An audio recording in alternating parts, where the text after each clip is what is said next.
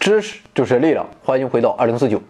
最近啊，《复仇者联盟三》正在国内热映。那么为了防止挨揍，我今天就不做任何剧透。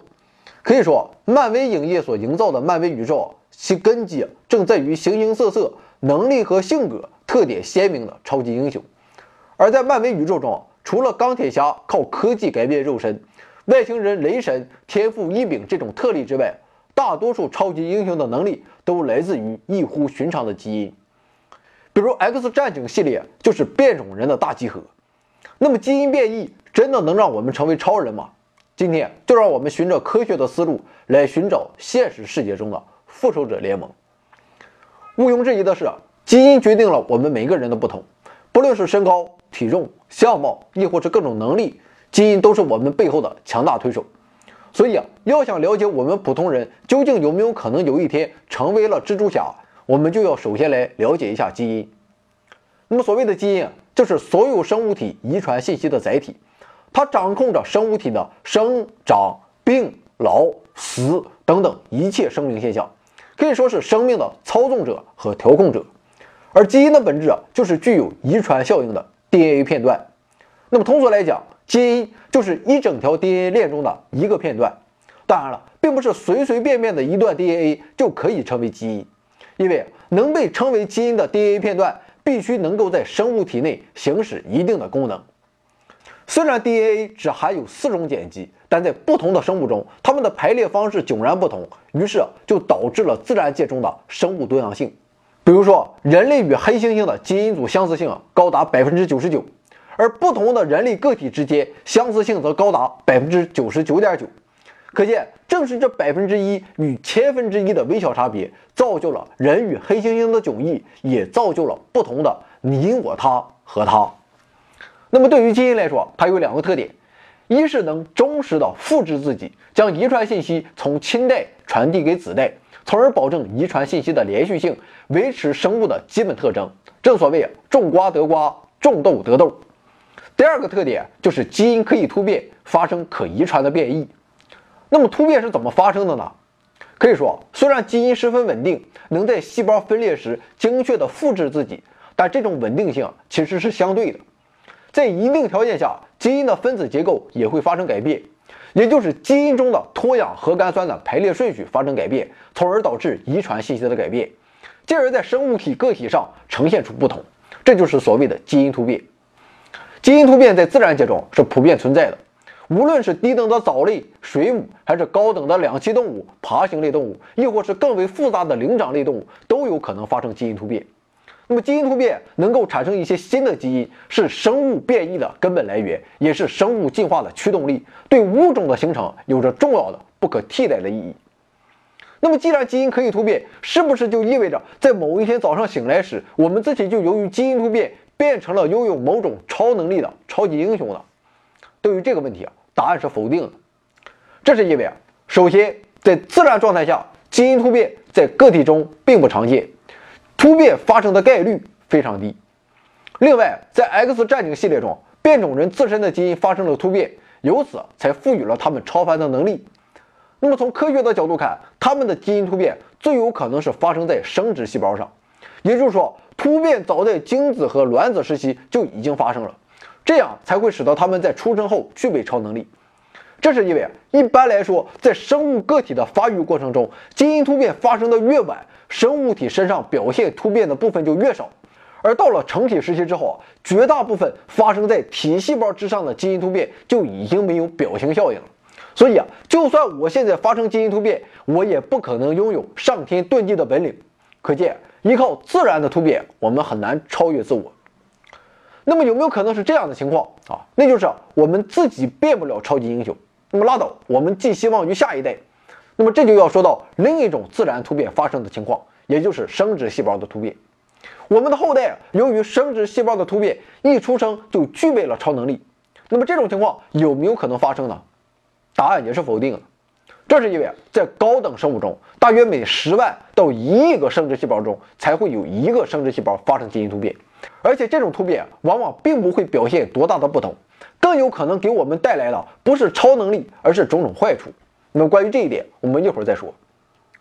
那么在众多的拥有不同能力的超级英雄中，除了 X 战警中的变种人与生俱来的特异功能之外，还有一些人他是本身并不具有超能力，而是后天在某种条件下突然获得的。我们比较熟悉的绿巨人浩克、美国队长、金刚狼等等都是这种情况。那么从科学角度看，这几种情况都是非自然条件下诱发的基因突变。事实上，这是极有可能发生的。某些物理、化学和生物因素都可以诱发基因突变，而且还会提高突变的频率。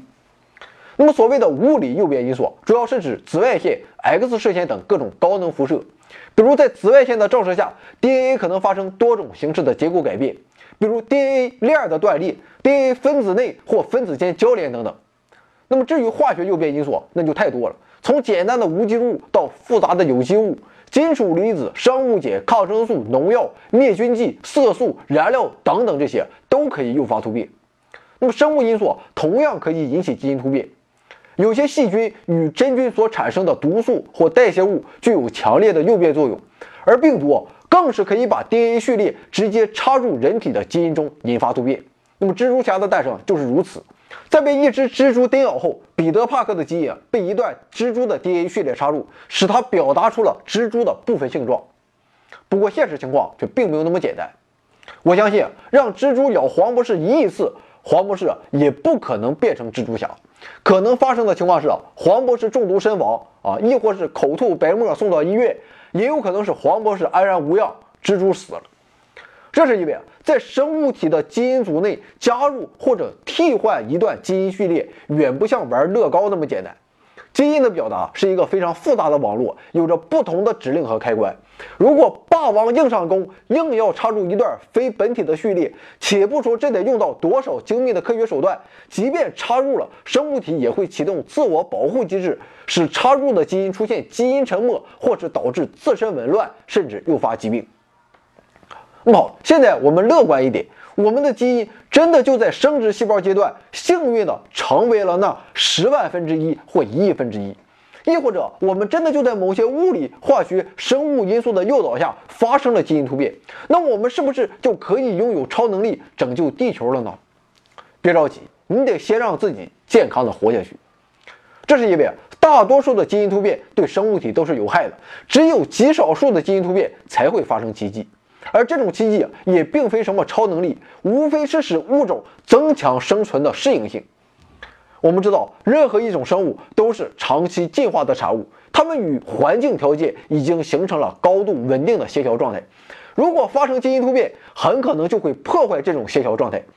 所以，基因突变对于生物的生存往往会产生不利的影响，导致生物的死亡，甚至种群的淘汰。那么，对于人类来说也一样。基因突变导致的惨重后果屡见不鲜，比如说器官无法正常工作，DNA 严重受损，身体免疫力下降等等。而且绝大多数的人类遗传病其实就是由于基因突变造成的。所以啊，我们还是不要指望基因突变来变成超级英雄吧。也许啊，那些超级英雄在光鲜的背后也承受了常人难以理解的苦痛吧。在电影中，基因突变虽然看起来神乎其神。但在现实生活中，基因改造以及诱导基因突变早已经不限于基础研究的理论层面了。比如说，基因治疗现在就是方兴未艾，大有前途。基因治疗的主要原理就是通过基因改造过的病毒，使之携带所需的基因进入人体，并填补患者的基因缺陷，使所需的基因正常表达，那么最终达到治疗疾病的目的。而在基因改造方面，人们也从来不缺乏想法。